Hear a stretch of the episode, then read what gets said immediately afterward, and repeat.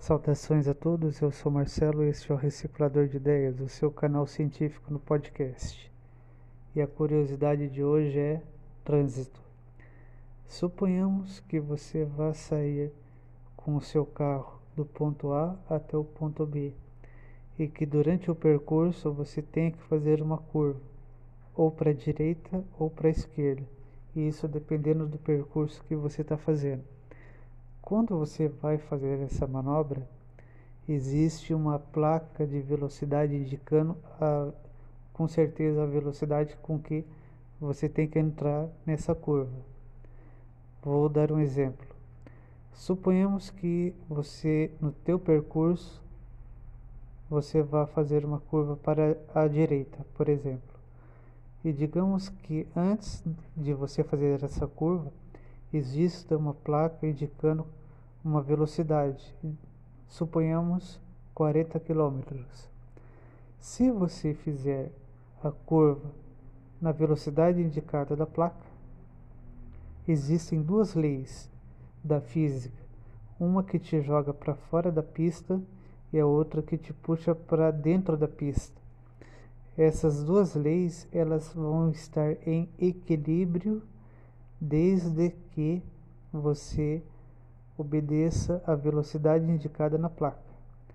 Se a placa diz 40 km e se você passar com teu carro, suponhamos, a 80 km ou mais, a força que vai te jogar para fora vai ser maior.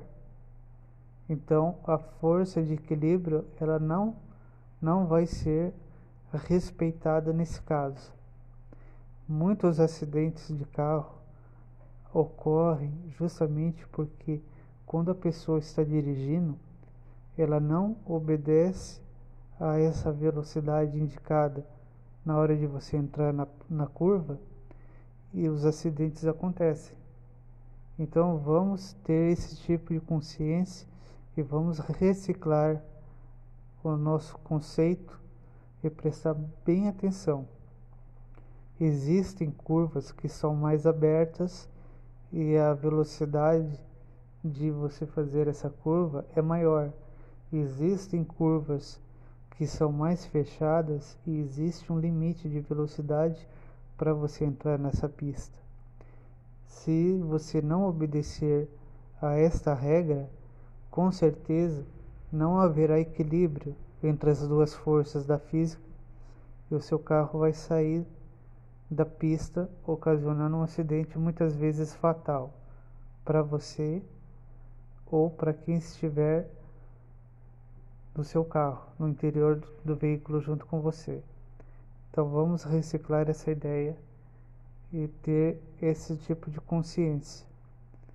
E deixe aqui o seu comentário, pois o seu comentário é muito importante para que eu venha trazer muitas outras curiosidades em relação aos conceitos científicos e filosóficos também. Um abraço a todos. Saudações a todos, eu sou Marcelo e este é o Reciclador de Ideias, o seu canal científico aqui no podcast hoje com uma experiência bastante interessante envolvendo café. Como todo mundo sabe, o café, ele uma vez passado no coador, você vai sentir aquele aroma bem gostoso e depois vai poder provar o café já coado e quentinho. Porém, existe uma experiência bastante interessante que você pode fazer com o pó do café. Se você pegar um pires, colocar duas colheres de pó de café, eu não falo a borra, eu falo café puro em cima do pires. Você coloca duas colheres de café nesse pires, pega um isqueiro ou o fósforo, acende e põe fogo no pó do café. Ele vai atuar como se fosse um incenso. Ele vai queimar como se fosse um incenso. Na queima, ele vai liberar uma fumaça que você vai sentir aquele cheiro do café no ambiente. E o mais interessante nesse caso é que a fumaça da queima do pó do café espanta as moscas. Essa, é, esse tipo de experiência ela é muito usada em restaurantes. Tem aquele pessoal que está preparando a comida ou fazendo alguma, é, alguma atividade interessante para servir para os clientes e normalmente é, você se depara com moscas que podem invadir a cozinha. Fazendo essa experiência, a fumaça da queima do pó do café, além de, além de deixar o ambiente de forma agradável, com aquele cheirinho gostoso do café, esse cheiro é, repele os insetos, não deixa um inseto dentro da cozinha. E aí está a curiosidade do dia.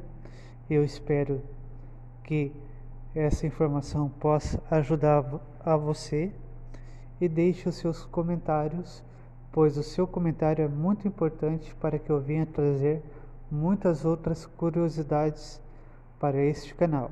Um abraço a todos.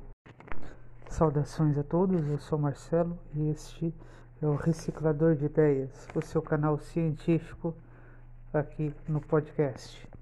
Hoje, com uma curiosidade sobre as origens do café.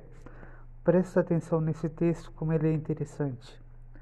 Originado da Etiópia, na África, o café era usado pelos povos africanos para a fabricação de bebidas. Há mais de 500 anos, os comerciantes árabes divulgaram o produto no Oriente e na Europa os franceses trouxeram para a África do Sul a fim de iniciar o cultivo em suas colônias. Foi na Guiana Francesa que, em 1727, o jovem oficial Francisco Padilha, em missão encomendada pelo governo do Pará, trouxe as primeiras mudas para o Brasil. A introdução do cultivo do café no país ocorreu na região norte sendo estabelecida no Maranhão e a Bahia no Nordeste. Nas últimas décadas do século XVIII, a produção cafeeira chegou ao Rio de Janeiro, estendendo-se ao início do século seguinte pelo Vale do Rio Paraíba do Sul, onde o cultivo se adaptou aos solos férteis, às boas condições climáticas e à regularidade das chuvas. Está aqui um pedacinho da história, a curiosidade que eu estou retransmitindo a vocês. Se você gostou de ouvir esta curiosidade, deixe os seus comentários para que eu possa trazer mais curiosidades na parte que é de história e ciência e filosofia. Um abraço a todos. Eu conto muito com a opinião de vocês. Saudações a todos, eu sou Marcelo e este é o Reciclador de Ideias, o seu canal científico no podcast. Tema de hoje: Política do café com leite. Na República Velha, que se estendeu entre 1894 a 1930, o governo federal foi controlado pelo Partido Republicano Paulista, o PRP, e pelo Estado Republicano Mineiro, PRM, representante das principais elites do período formada por cafeicultores e por produtores de gado leiteiro. Essa aliança de interesse, denominada política do café com leite, consolidou-se na alternância de poder das oligarquias de São Paulo e Minas Gerais na presidência da República. Dessa forma, a eleição ao Poder Executivo Federal, ora exercido por um presidente da oligarquia paulista, representado pelo café, ora por um presidente da República Mineira, representada pelo leite.